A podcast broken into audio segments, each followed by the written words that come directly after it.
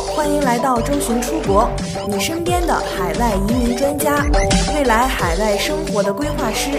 移民的道路有困惑有困难，我们一直一路同行，一路相伴。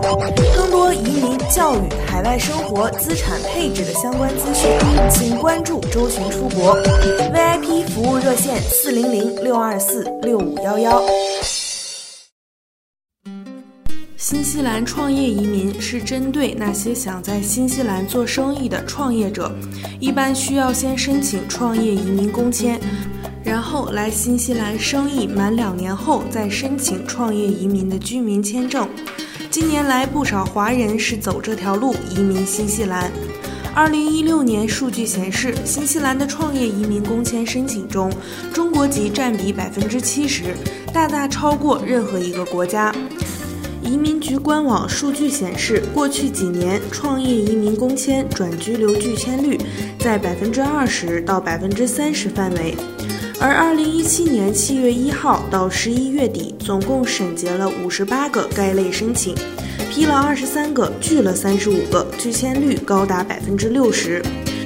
由于创意工签转居留的申请是在创业两年后才可申请，移民局审批又需要八个月左右，加上公司创立前调查、选址等几个月准备期，前后至少需要三年时间。如果在最后一步被拒签，意味着几年的经济、精力投入全部都打了水漂。根据移民局提供的数字，新西兰创业移民的工签拒签率百分之八十，创业移民其后申请居民签的拒签率百分之五十。按照移民局提供的数字推算，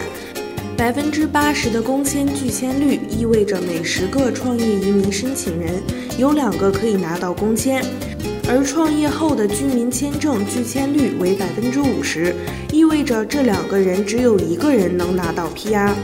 面对如此高的拒签率，一些创意被拒的民众面对新西兰媒体采访大吐苦水。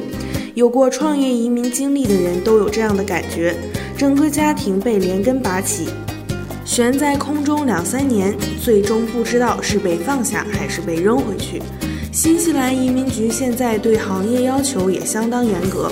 如果你不是做高成长或者高科技的，或者是能出口新西兰产品的，能明显增加本地就业的，对新西兰贡献明显的产业，就基本上不会批。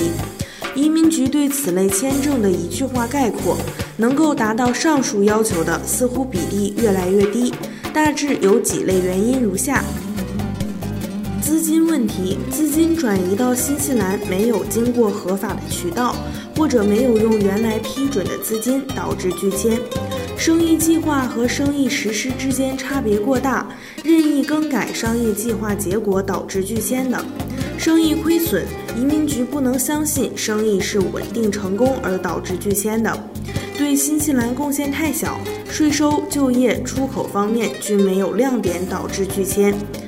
在雇佣方面，对雇佣法要求的工资、假日合约等保留不够完整规范，从而导致拒签。针对以上种种，广大申请人开始纷纷联名呼吁对工签进行改革。于是，在近期，现任部长正面态度确认将重审创业移民工签政策。有关新西兰创业移民政策的变化，周巡出国也会持续关注，并在第一时间广而告之。但是，如果是想通过创业移民到大洋洲，为什么不对比了解一下澳大利亚呢？毕竟大土澳三百六十度完胜新西兰。幺八八商业创新类签证属于澳洲商业技术移民，二零一二年七月一号取代了澳洲幺六三幺六四移民签证，注重公司的营业额，对投资金额要求不高，投资方式可灵活变通。总体的要求包括需要获得 EUI 邀请，有成功的经商或投资经验，有充足的个人和企业资产，被州或领地政府提名，在澳洲建立一个新企业或发展一个现有企业。签证的申请条件包括主申请人年龄小于五十五周岁，随行子女二十三周岁以下，夫妻名下个人及家庭净资产不少于八十万澳元。过去四个财年中，至少有两年企业年营业额不低于五十万澳币，最多两家公司相加。